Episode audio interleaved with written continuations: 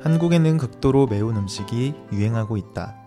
한국인들은 매운 음식을 먹으며 스트레스를 해소한다. 매운 음식을 먹으면 기분이 좋아지기 때문에 쉽게 중독된다. 그러나 너무 매운 음식을 먹으면 위가 쓰릴 수 있다.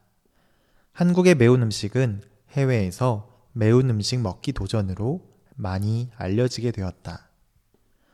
네. 한국의 매운 음식에 대한 이야기였습니다.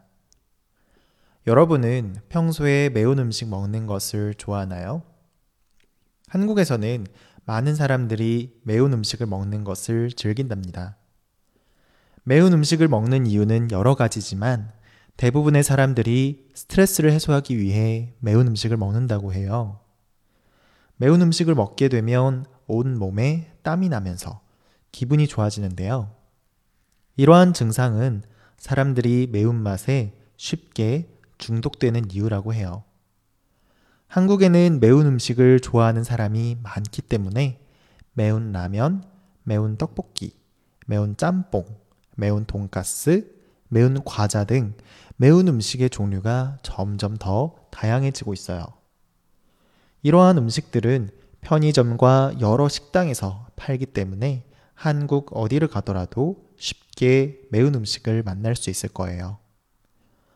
그렇다면 한국에서 매운맛이 유행하게 된 것은 언제부터일까요?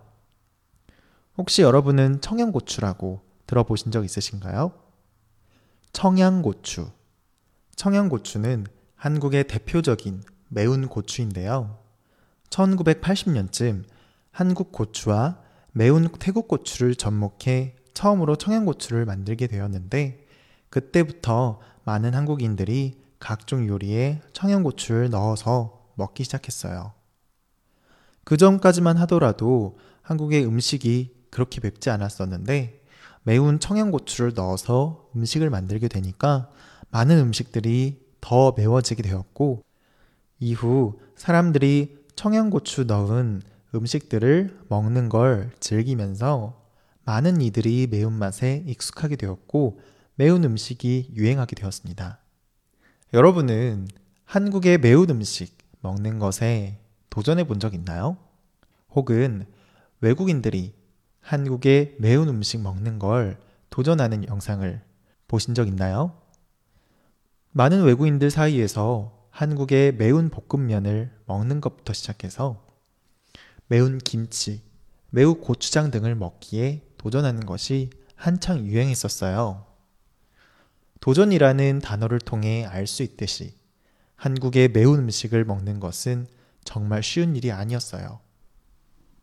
너무 매워서 눈물과 콧물이 저절로 나오고 기침도 계속하게 되지만 그럼에도 불구하고 많은 사람들이 계속 도전하고 있어요. 극도로 매운 음식 먹는 것에 도전하며 사람들은 자신의 정신력을 시험하기도 하고 친구들과 재미로 빨리 먹기 대결을 펼치기도 합니다. 하지만 이런 매운 음식들을 너무 많이 먹게 되면 건강에 안 좋을 수도 있어요. 너무 매운 음식은 위를 자극하여 쓰리게 만들기 때문에 아플 수 있고 심하면 위에서 피가 날 수도 있기 때문이에요. 그렇기 때문에 극단적으로 매운 음식을 먹을 때는 특별히 조심해야 해요. 그리고 너무 자주 먹지 않도록 해야 해요. 그러니까 혹시 매운 음식 먹기 도전을 하게 된다면 무리하지 말아야 한다는 것을 꼭 명심해 주시기 바랍니다.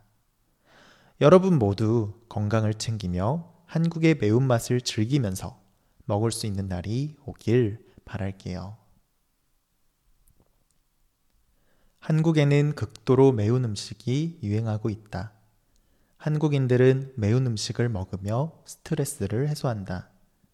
매운 음식을 먹으면 기분이 좋아지기 때문에 쉽게 중독된다.